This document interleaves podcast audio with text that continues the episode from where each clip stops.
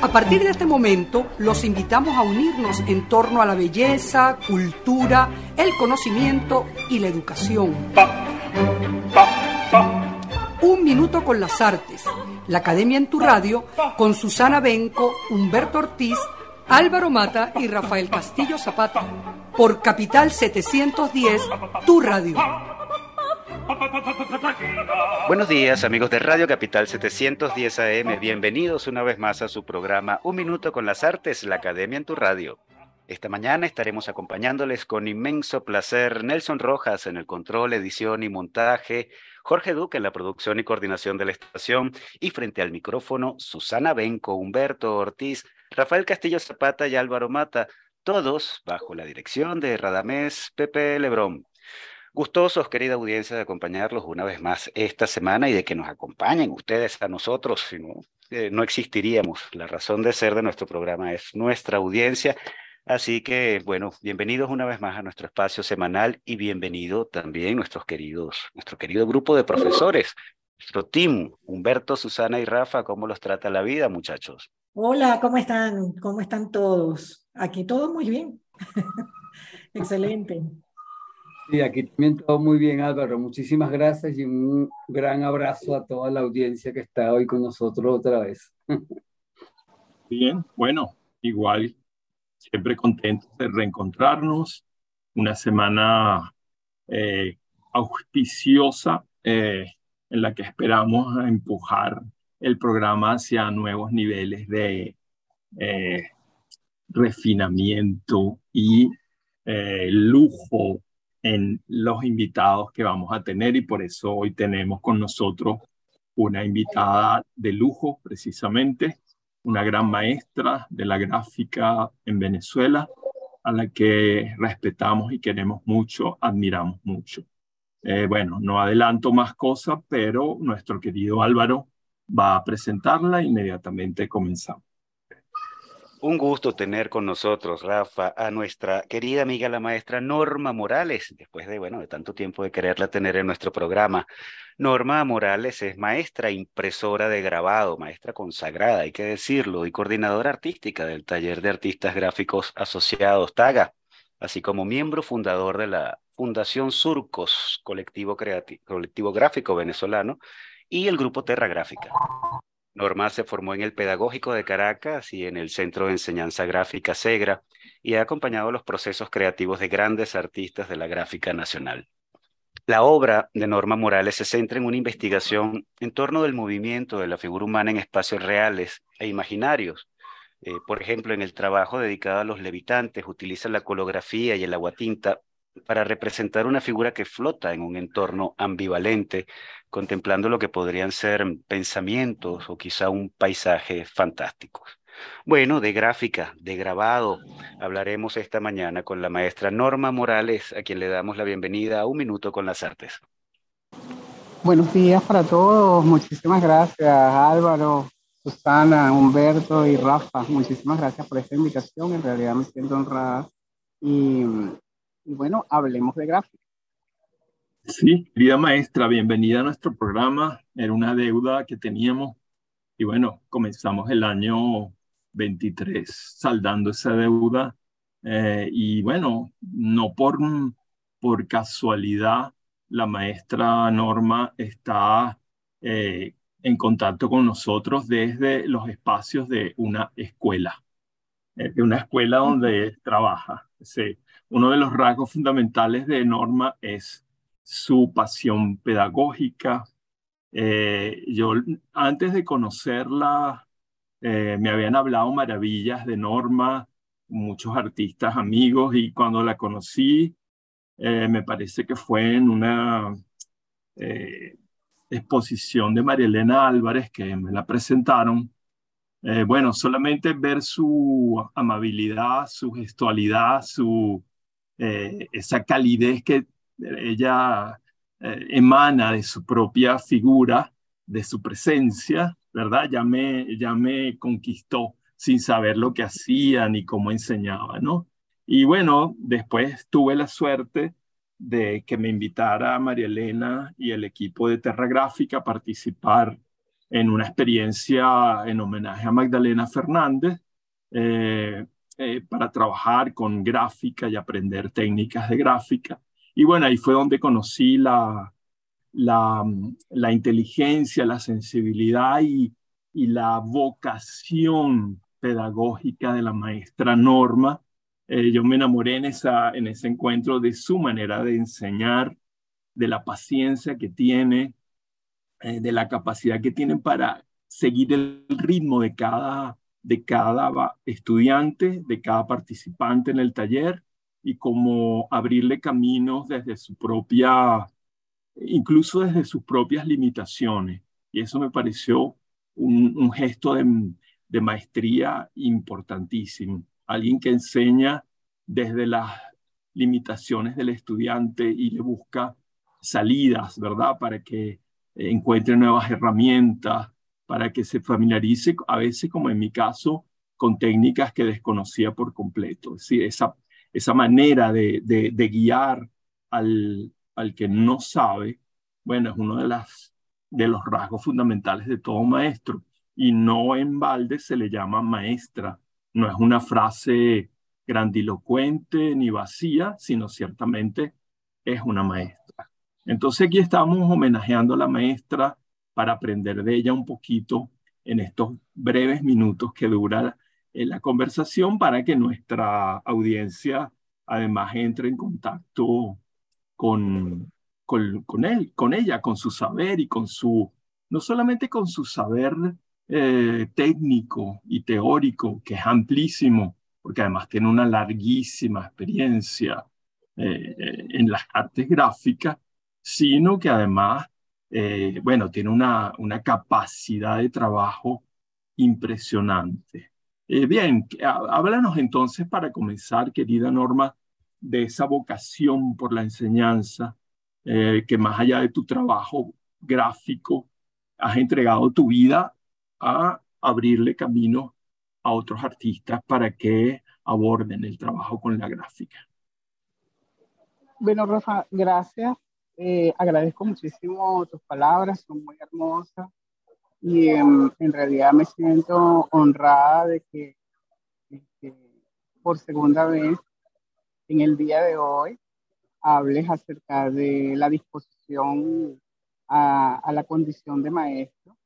Yo en este momento casualmente estoy trabajando en la enfermería desde el Día del Maestro eh, para la institución donde bueno, donde entrego unas 18 horas de trabajo a la semana. Es una, institución donde yo me formé como bachiller.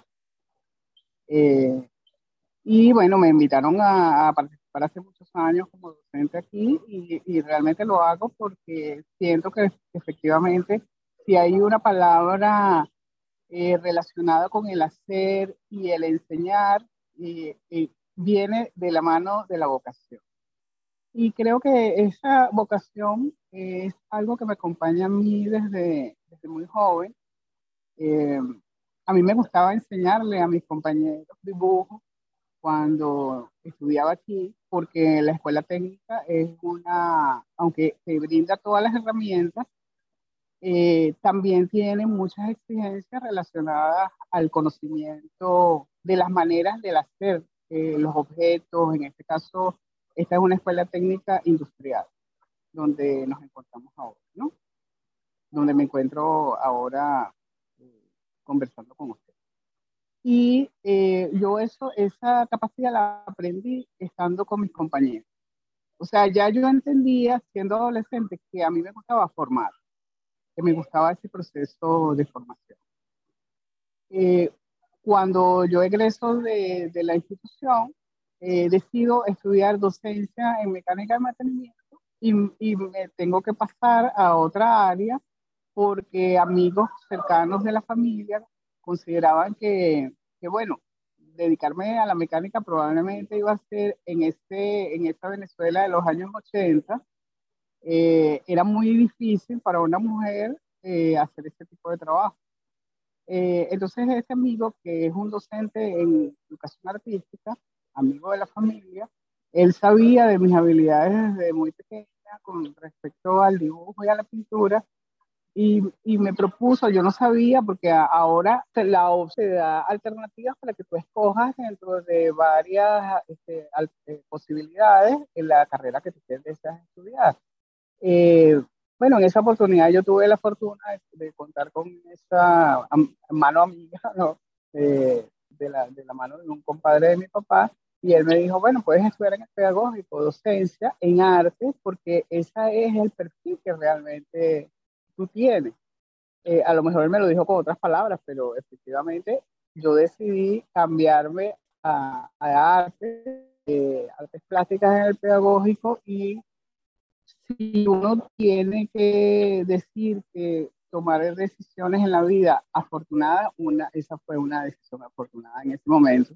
Eh, yo me siento sumamente complacida de haber contado con los docentes que estuvieron allí, los formadores, los amigos, eh, compañeros, colegas y también una, eh, no solamente porque me acercaron al mundo de las artes, de las cuales, eh, entre las cuales yo me quedé con el dibujo y con la gráfica como disciplinas, sino que además de eso me acercó al mundo de la formación y de la docencia, que yo más que hablar, siempre hablo ya con la experiencia de haber trabajado con adultos también, no solamente con adolescentes, considero que, que no, es una, no, no es el docente el que hace una cátedra, sino es el que acompaña y el que recoge también conocimientos de, esa otra, de esas otras personas con las cuales uno tiene la posibilidad de compartir el mundo. Claro, sí, hay eh, una palabra importantísima en tu estilo de enseñar que es acompañar. Una de las cosas que descubrí en, en, los talleres que he hecho contigo es que tú acompañas el proceso particular de cada, de cada tallerista. Es decir, no, no eres una, una maestra dogmática, sino que siempre abres campo eh, de, de, variación e incluso de improvisación a partir de errores. Por eso me encanta tu manera de enseñar, porque yo recuerdo haber cometido errores en, una impresión, por ejemplo, y tú sacarle partido a ese error y que eso se convirtiera en una manera de expresar eh, algo importante visualmente eh, a partir de una falla en la técnica. Y eso me parece fundamental para alguien que enseña un arte a otro, comparte. Y es más acompañar que, que imponer. O sea, tú no impones nada, sino que acompañas las tendencias del, del alumno, del estudiante y lo acompaña precisamente para que encuentre su propio camino.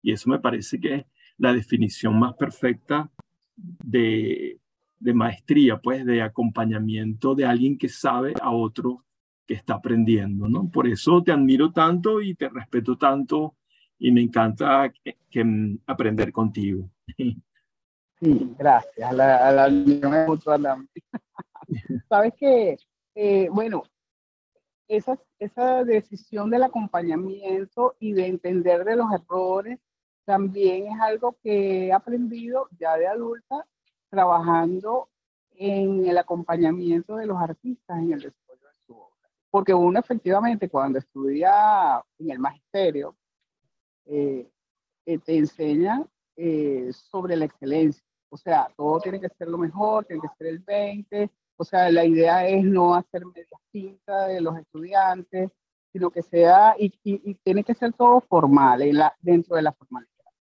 ¿Qué es lo que ocurre? Que cuando entra el concepto de creación, ya la creación implica que tú vas a aprender de las tachaduras, de los errores, eh, para poder estructurar el, el concepto o este, sí, el concepto de la obra que, que estás trabajando en este momento, ¿no? Y cuando, cuando trabajo con los artistas, que eso es un aprendizaje obviamente del mundo de ya, ya no de la maestra en aula, sino de la maestra impresora, eh, me doy cuenta que probablemente esos errores inclusive ayudan a soltar esa sensación eh, eh, la parte afectiva dentro de la obra, porque a veces uno, sobre todo en la gráfica, sucede mucho que uno tiende a ser sumamente riguroso y formal, ortodoxo, lo que se dice ortodoxo dentro de la gráfica. O sea, tiene que ser el aguatita perfecto, la línea perfecta, no pueden haber rayaduras, no pueden haber manchas. Y yo creo que todo eso sí puede. O sea, todo lo contrario a eso, sí puede generar una obra que le diga algo. algo. Entonces me he dado cuenta de que los artistas eh, a través de los años, yo tengo 28 años trabajando como maestra en de Saga, que es una institución que me ha enseñado eh, eso de la mano de todos los artistas con los que he tenido la fortuna de trabajar. Y así como lo dices tú, que muchas personas me lo han hecho saber, entiendo que más allá que sea un estilo mío, eh, que sea un estilo, eh, es una manera de entender al otro entender al otro en sus necesidades. Claro que sí. Bueno, yo creo que es maravilloso esto que acaba de decir. Yo lo quiero comentar porque me parece precioso y realmente hermoso lo que acabas de decir, Norma. Acompañar al otro y tu estilo como un acompañar al otro. Ojalá yo tuviera ese estilo también. Me parece lindísimo lo que acabas de decir. Y como, como educador, como, como maestro, como, como pedagogo, creo que es una, una, una noción preciosa y, y, muy profunda además. Y además me aclara a mí, mi pregunta iba justamente en, esa, esa, esa cosa que tienes tú en tu trabajo ya como, como, como, como, como, no como maestra impresora, sino como artista. Esa delicadeza en alguna parte le di que era como poesía visual. Entonces mi pregunta era como, bueno, ¿cómo, ¿cómo equilibras tú la cosa técnica, que también es muy técnica, muy mecánica, muy exactamente, con, con la poesía o con la libertad del arte? Y tú me acabas de dar la respuesta completamente con esa hermosa pregunta que acabas de hacer. Primero, lo, el azar, el trabajo del azar, la importancia que tiene de pronto el azar para colocar los sentimientos y los afectos. Y ahí aparecen con las torpezas, aparecen, te lo digo como actor, en las torpezas de un actor aparecen los afectos, aparecen los sentimientos verdaderos. Y yo creo que es un, algo que yo trabajo, intento trabajar en teatro un poco. Uno es muy preciso, muy exacto, pero el azar hay que, hay que soltarlo, dejar que aparezca por alguna parte, que ahí aparece lo subjetivo, y me lo acabas de decir de alguna manera tú, ¿no?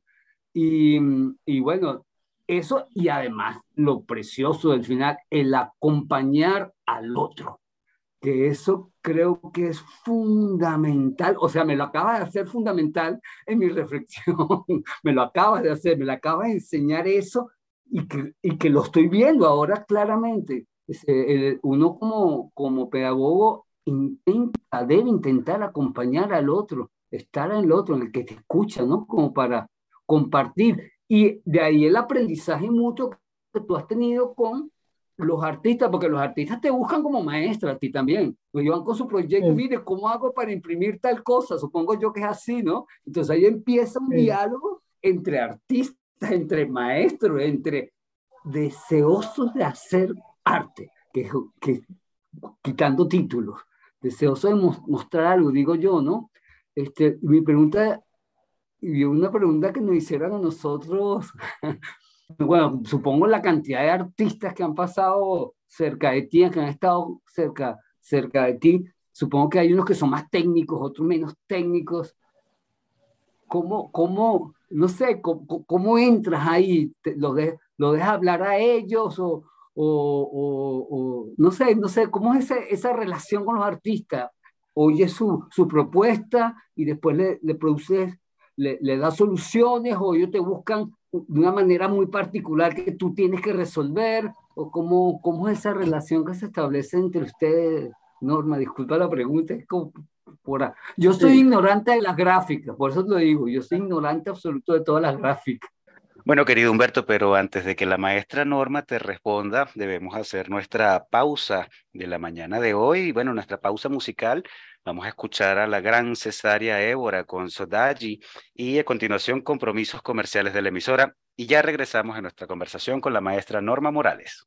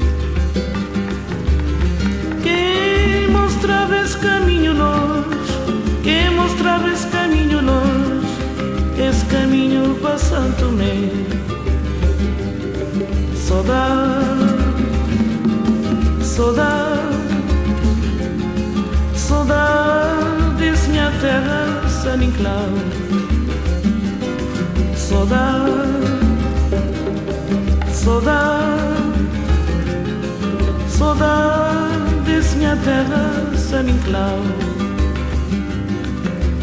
Se vou escrever, muito a escrever. Se vou esquecer, muito a esquecer. Até dia que vou voltar. Se vou escrever, muito a escrever. Se vou esquecer, muito a esquecer. Até dia que vou voltar. Saudade, saudade, saudade desse minha terra, San.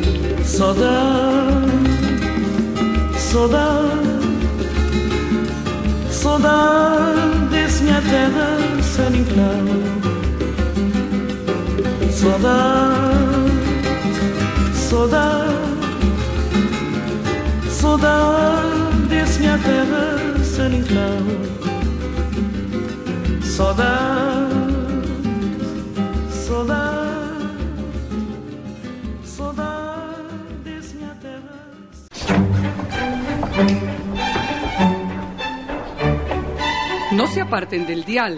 Ya regresamos en Un Minuto con las Artes.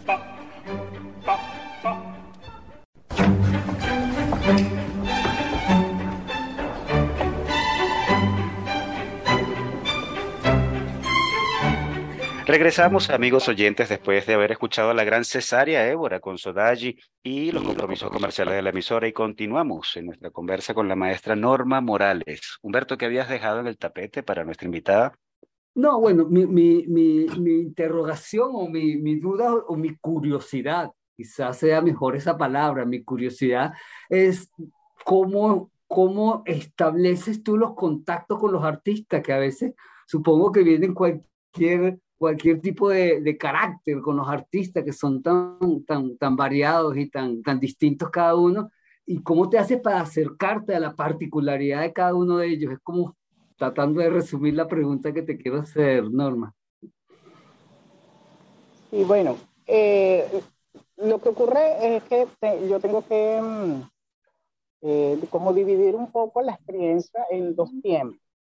Hubo un tiempo hasta los años, hasta el año 2000 aproximadamente, en donde eh, era necesario por una situación formal de la institución, estoy hablando del TAG ahora, eh, que los artistas ya tuvieran resuelto desde el punto de vista técnico eh, la manera en cómo se debía de desarrollar y en qué técnica se debía desarrollar la obra.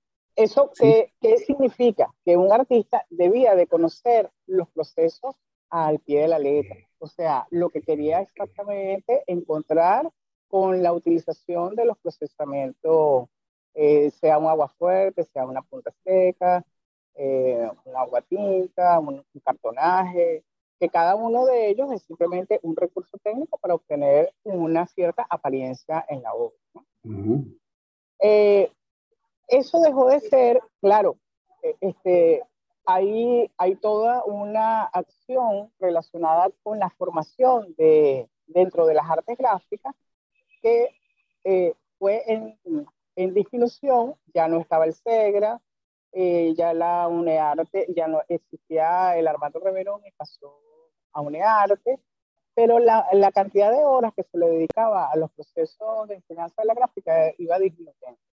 Entonces, por en consecuencia, había menos eh, artistas formados con intención de hacer gráficos. Algunos tenían sus propios talleres. Entonces, eso lo que nos permitió a nosotros en el TAGA fue pensar en darle posibilidades a un artista que no teniendo conocimientos de gráfica pudiera desarrollar una, una obra con esa línea eh, técnica. ¿okay? Sí. Entonces, ¿qué es lo que ocurre? Entonces, el artista trae un proyecto y tú tienes que evaluar, observar desde, desde la contemplación de esa, de esa imagen cuál podría ser la técnica que mejor respuesta le podría dar. Hay, pero hay obras que este, están basadas en manchas de acuarela, claro. eh, usa pastel, y entonces eso es obvio que para la serigrafía es lo adecuado. Pero hay otras con carácter dibujístico que evidentemente son para la litografía. Y este, hay, hay cantidades de, de, de, métodos que se pueden utilizar dentro de, toda la, dentro de las tres técnicas que se trabajan ahí en, en, ese, en el taller. ¿no? Entonces, bueno, para, para, nosotros fue muy interesante porque nosotros, eh, eh, acompañados de, de, una institución que fue patrocinante nuestro por un tiempo, eh, nos ayudaron a poder trabajar acompañando a los artistas más contemporáneos en el desarrollo de propuestas. Entonces eso significaba que teníamos que trabajar con un artista con las intensidades eh, visuales de la obra y, el movimiento de la obra de Magdalena Fernández. O sea, ella se interesó en poder buscar eh, una respuesta de sus videos, pero en el único espacio de la hoja de papel. Entonces, eso no es fácil y tienes que pensarlo. Entonces, lo piensa acompañado con el artista. Y de la cantidad de conocimientos que tengo, pues yo le, le doy soluciones, no solamente a ella, yo la tomo a ella como ejemplo, porque al principio de la entrevista, Rafael la nombró como el acercamiento que tuvo desde Tierra Gráfica a, este, a, a esa propuesta, ¿no? A las propuestas de, de gráfica. Entonces, eh, para mí, eh, trabajar con artistas así es un reto porque es un pensamiento permanente de la, todas las posibilidades que yo le puedo dar a ese artista eh, como recurso para poder desarrollar el trabajo. Ahora bien, en el caso de mi obra, que lo, lo planteaste como, como al inicio de tu intervención, Humberto, en el caso de mi obra, yo trabajo con una técnica que se llama monotipo. El, en el monotipo, eh, o la monocopia, ahí en diferentes países se nombra de diferentes maneras, es el uso de un soporte para, para eh, trabajar y generar una sola obra. O sea, una sola pieza, pero que tiene el carácter de una estampa. O sea, tú la ves y sabes que proviene de un sello, pero es un ejemplar único. ¿Por qué me acerqué yo a eso? Bueno, eh, eh, creo que eh, me, me, acerco porque es el que me da una respuesta más cercana a la gestualidad de la pintura y el dibujo, pero manteniendo el carácter gráfico. Por eso es que yo mi obra la desarrollo desde el punto de vista técnico así. En paralelo a eso, porque bueno, yo tengo que hacer ediciones de 120 ejemplares, entonces esa, aunque tú llegas a lograr una maestría en el en la impresión de una y otra estampa para lograr que la primera se parezca a la número 120, eh, mm, eso e, es una alternativa que el mundo de la gráfica dio para que tú pudieras obtener la obra de otro artista, pero no tienes que basar la respuesta expresiva de tu obra en eso. Por eso es que yo eh, trabajo con, monotipo, porque es una técnica que me gusta mucho. Mantengo el rigor técnico, porque, bueno, lo tengo, pero, o sea, no, no, puedo hacer otra cosa. Este, no, lo, no lo quiero obviar, pero sí este, me acerco mucho al espacio de la gestualidad que da la pintura y el dibujo. Claro, y ahí tienes la combinación perfecta que de la técnica y lo poético, por decirlo de alguna manera, lo, lo, lo, lo particular de, de, de, tu trabajo, ¿no? Que es tan, que es tan precioso y tan, tan llamativo, tan lindo de ver, tan rico de ver. Gracias. Sí, sí, no, no es que se, se, me hace todo clarito en mi cabeza ahora, gracias. Mira, sí, este, pensando justamente en, en lo visual y en la poesía, eh, yo quería comentar que, bueno, bueno, primero que estoy contentísima de reencontrarte y verte, Norma, y quería comentar dos momentos que fueron muy significativos y que obviamente para mí son inolvidables. En un primer momento, una primera cosa es la exposición que hicimos en el 2002, si no recuerdo mal, en el Museo de la Estampa del Diseño Carlos Cruz Diez, de tus grabados y justamente en relación a los poemas de Amante de Rafael Cadenas, del libro Amante. Y allí hay como un diálogo entre la poesía y lo visual, que fue una belleza, una experiencia realmente muy, muy, muy bella, muy particular. Y eso en el caso de tu obra con respecto a la poesía. La otra situación que eh, he estado recordando es justamente una vez que fui al Taga que le imprimiste a Lirio Palacio una de sus piezas y en verdad fuiste extraordinariamente didáctica para los que no hacemos nada con...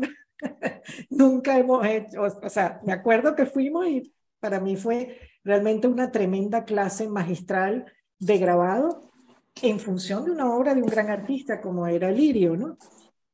Y sí recuerdo lo especialmente didáctica que fuiste y una de las cosas que también eh, me, me, hace pensar ahora, pues, comprendiendo las artes gráficas, que, no es un arte como para aprender a ser paciente, metódico, respetar los tiempos de cada fase, eh, es decir, que no hay una impulsividad de pronto, bueno, que se pueda hacer eh, en la pintura, por ejemplo, sino que es un arte como muy exacto. Entonces, eh, bueno, tengo varias preguntas al respecto, pero me viene una en particular, también recordando unos giclés de Alirio, ya no del Taga, sino una obra que él llevó al museo. Y es precisamente cuál es tu opinión o percepción acerca de las obras impresas digitalmente. ¿Eso definiría una forma de hacer artes gráficas en la contemporaneidad? Eh, ¿Es algo que se definiría por la técnica, por los recursos técnicos o por el resultado en la imagen. Es decir, ¿qué, qué, qué opinión tienes de ese tipo, otro tipo de impresión y que también pues, tiene cuerpo, tiene espacio en el arte? Esa es mi pregunta. Sí, eh, bueno, voy a comenzar por agradecerte eh, por haber estado en ese tiempo en la presentación de ese libro de Amante, el libro Amante.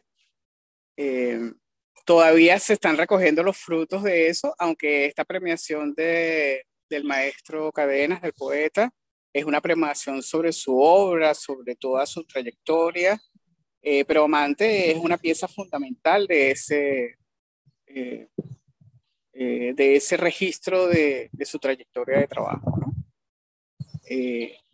yo me, yo me sentí sumamente halagada en ese tiempo cuando me invitaron a participar eh, en la realización de ese libro de artista.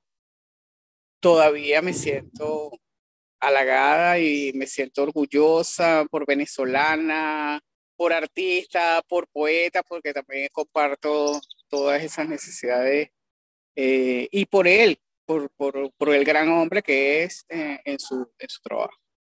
Y agradezco que hayas estado en ese momento, en ese tiempo, el texto que escribiste en esa oportunidad, en ese pequeño catálogo, eh, que está acompañado con un texto de cadenas precioso, eh, que habla sobre, sobre esa obra en, en, ese momento, o sea, sobre su percepción de esa obra, eh, sobre amantes visto, pero desde ese acompañamiento en donde hay alguien que interpreta cada poema. Eh, bueno, no, no tengo más nada que decir con respecto a eso. de verdad que yo me siento súper orgullosa de ese trabajo. Para mí ha sido prácticamente una escuela y sigue siendo una escuela en el TAGA porque todavía hay unos ejemplares que, que se quedaron por allí en el tintero, como dice. Eh, y bueno, la experiencia de trabajar, uno de los artistas con los cuales realizamos las obras de mayor formato en la institución fue con el maestro Alirio Palacios en el año 2009.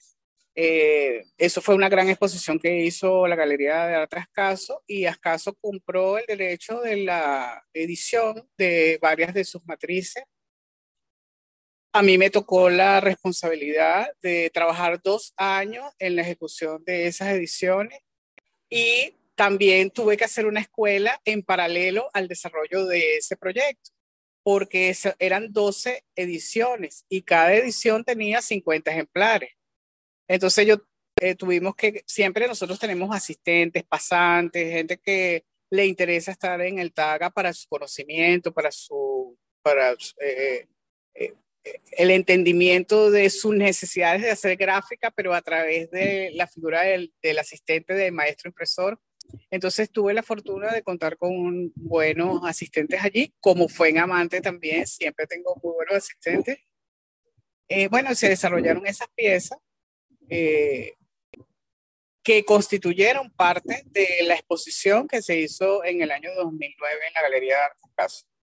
Eh, y bueno, para mí Alirio fue un gran maestro en sus conocimientos sobre las técnicas, un, gran, un amigo hermoso, este, él adoraba la manera en cómo trabajábamos juntos, de verdad que yo le tengo mucho afecto a, haber, haber eh, tenido ese tiempo con él. Eh, y bueno, mira, sabes que con respecto a pensando en, en, las dimensiones de las obras, porque las dimensiones y los recursos técnicos cuando en el año, en el año 2000, no, en el año 98, vino a Venezuela eh, un curador, un artista, en ese momento era jurado de un salón que se hizo en el Museo de la Estampa, por cierto, la primera Bienal de Artes Gráficas Juan de Guruciaga. Yo creo que la debes de recordar.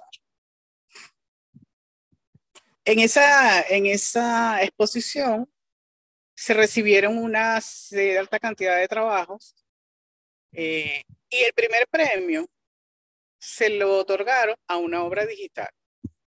No al primero, creo que el segundo, yo no, me acuerdo, no recuerdo ahora, pero uno de los premios más importantes se lo otorgaron a una obra digital.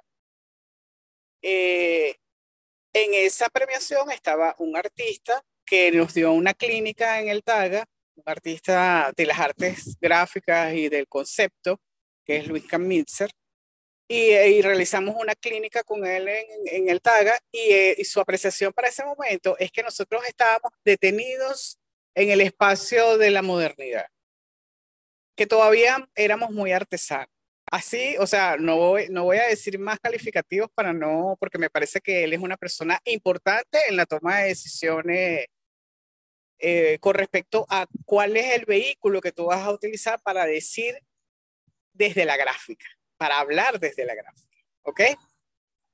Eh, lo cierto es que para los 17 artistas que participamos en, ese, en esa clínica, fue bastante enriquecedor entender que nosotros estábamos en, en un proceso, ojo, en ese tiempo, eh, no, yo no tenía acceso a una computadora.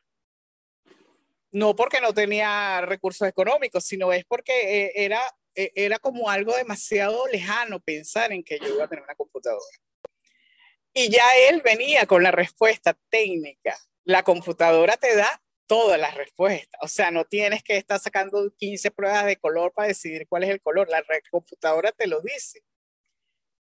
Y, pensando en eso, en esas apreciaciones de él, eh, de, de Kamitzer hablo, eh, pienso en esa premiación. Ya desde ese momento, al, al dar esa premiación en una obra digital, de alguna manera, desde, el, desde esa bienal se estaba certificando la intención y la aceptación de que la obra digital puede convivir como parte de los recursos técnicos dentro de la gráfica.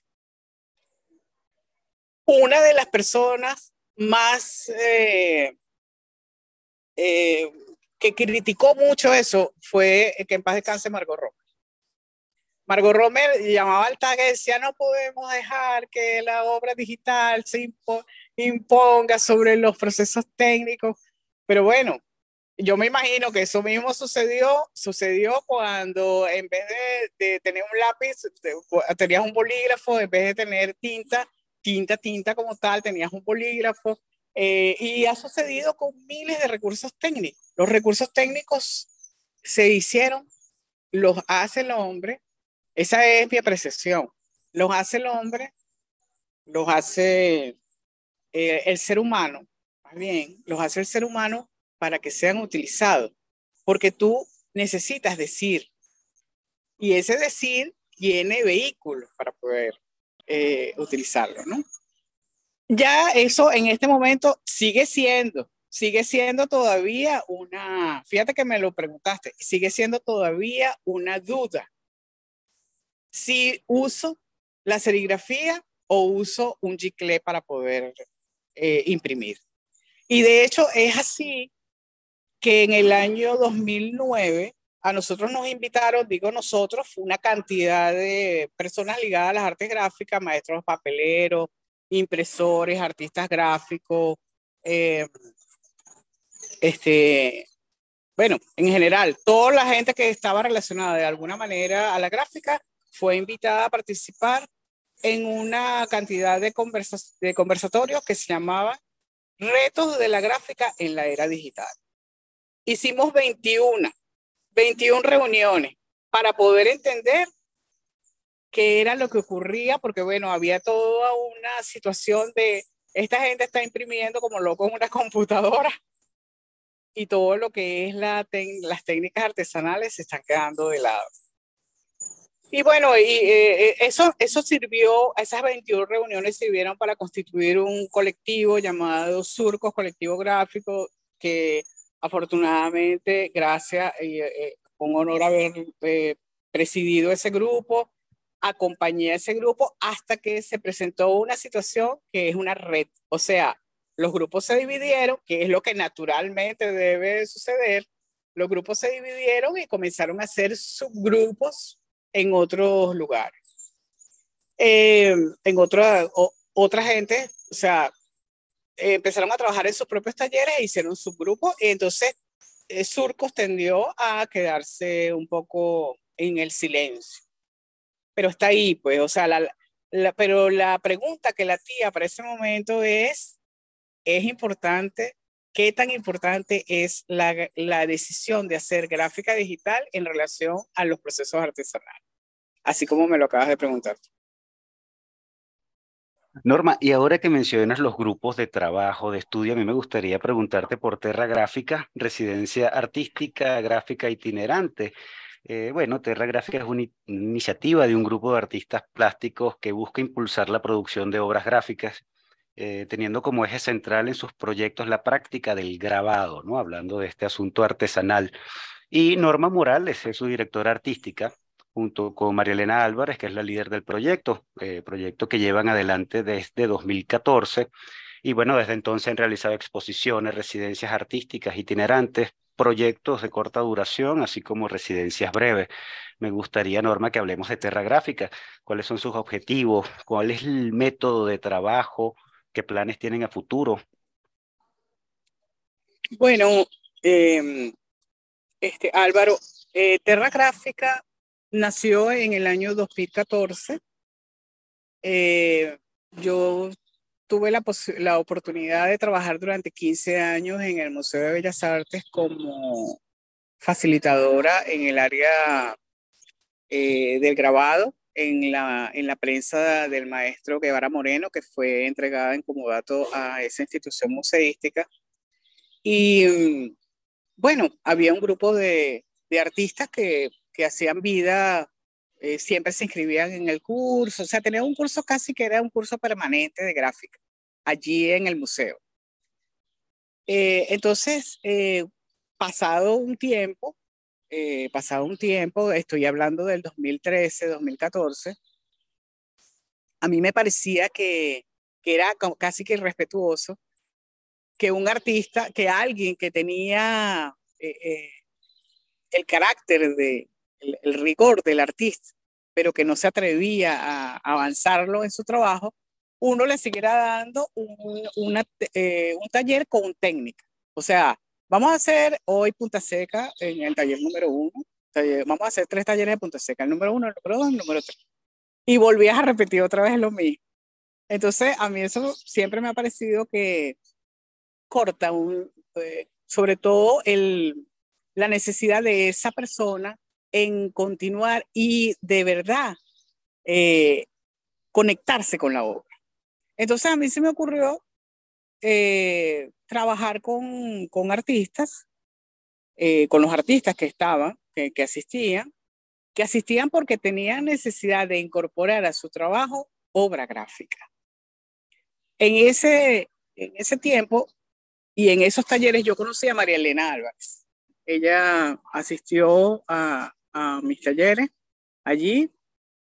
Eh, bueno, y, bueno, uno hace contacto con la gente, que e, es un elemento del cual no he hablado, pero para mí hay un elemento fundamental en el acompañamiento de, la ejecución de la, de la obra, de la obra de, de la obra en general, no de la obra individual de arte, sino que tú te haces acompañar por amigos, gente que, que habla el mismo idioma que tú, que tiene los mismos gustos y las mismas necesidades.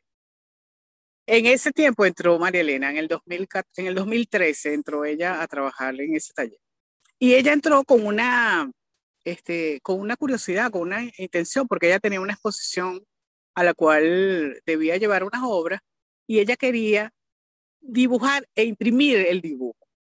Eso lo, obviamente que la respuesta técnica es la litografía, pero yo daba un taller de grabado.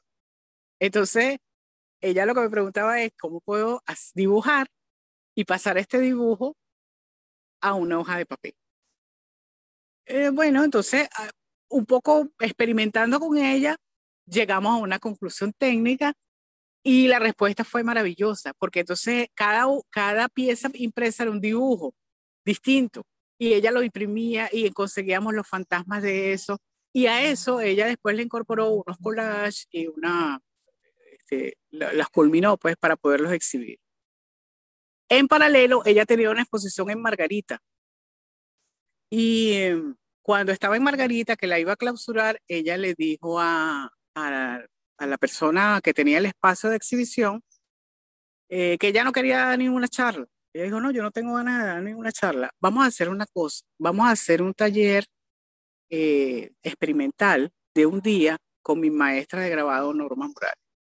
Y entonces me llamó desde Margarita y me dijo, eh, me dijo, Norma, tú, este, maestra, yo quisiera que tú me acompañaras en Margarita. Le digo, sí, no te preocupes, nosotros te pagamos todo, te vienes con... Y, y nos fuimos, David, me, eh, David Sakura, Merly Serrano y mi persona nos fuimos a Margarita y los cuatro nos ingeniamos un taller instantáneo, un taller que duró eh, dos jornadas de, la estadía nuestra allá, pero donde lo que hicimos fue recoger objetos.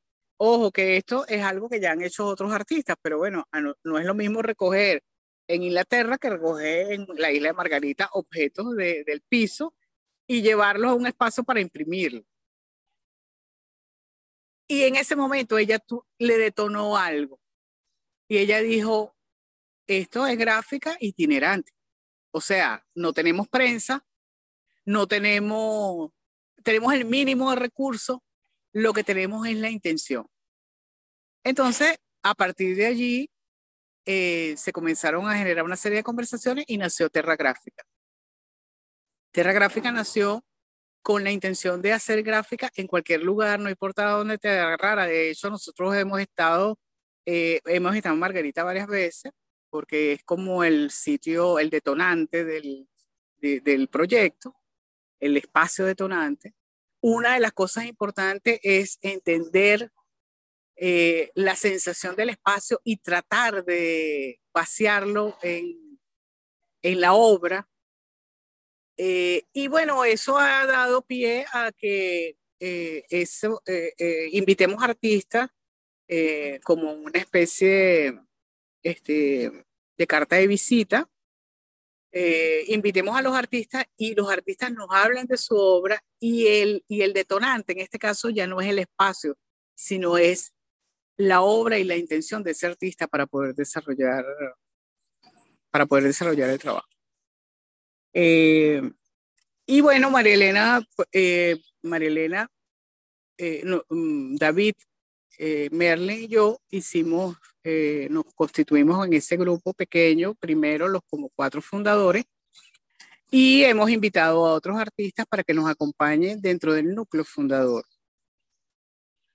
Adolfo Alayón y Josefina Núñez son parte de esos artistas que nos acompañan. Eh, cada uno tiene, cada uno de nosotros, todos tenemos líneas de trabajo distintas. Hay artistas, pintores, diseñadores, eh, este, orfebres, colajistas. Eh, Merly además es sociólogo de profesión, David trabaja, trabajó muchos años en el área de petróleo, o sea, gente con muchos intereses, pero intereses en este caso fundados hacia, hacia la gráfica y hacia el interés de la gráfica. Yo en todo caso voy a hacer una pequeña propaganda y creo que Terra Gráfica se merece un programa, un programa con ustedes, porque es mucho más de todo lo que yo les he dicho. lo tendrá porque a nosotros se nos agotó el tiempo en la conversa de la mañana de hoy. Bueno, la segunda parte ah, que siempre ofrece Rafael lo tendremos con Terra Gráfica, de María Elena y su combo, pues, con gusto. Norma, nosotros muy agradecidos por habernos acompañado esta mañana. ¿eh? Muchísimas gracias. Gracias, Humberto. Gracias a ti. Gracias, Álvaro. Qué placer. Igualmente para mí. Un gusto. Agradecemos a nuestra amiga, la maestra Norma Morales, por habernos acompañado esta mañana en Un Minuto con las Artes. Y bueno, ya nosotros para finalizar vamos a echarle un vistazo a la agenda cultural en este segundo programa de 2023. Susana. Pues sí, tenemos que vuelve My French Film Festival del 13 de enero al 13 de febrero. Se llama así, pero bueno, es cine francés y eh, consta de 29 películas entre largos y cortometrajes subtituladas en 12 idiomas y disponibles en el mundo entero. Estas películas pueden verse gratuitamente en la plataforma del festival, que myfrenchfilmfestival.com, así como en otras 70 plataformas en el mundo. Por otro lado, el 20 de enero a las 11 de la mañana, hora Venezuela, 6 de la tarde en España, se realizará un conversatorio gratuito con el artista y docente venezolano Ender Rodríguez. Su charla se titula Arte del Origen y lo organiza el grupo Teachers for Future España. La charla versará sobre varios tópicos, entre ellos cómo trabajar con materiales vegetales y, minerales, cómo el arte puede ser restaurador para la salud, entre otros temas. La idea es, como señala Ender, volver al origen y sanar en un libre ecohumanismo del futuro. Y tenemos también que el Centro de Artes Integradas tiene abiertas las inscripciones para iniciar una nueva edición del curso de perfeccionamiento profesional, diseño y fabricación de objetos. El curso consta de tres módulos.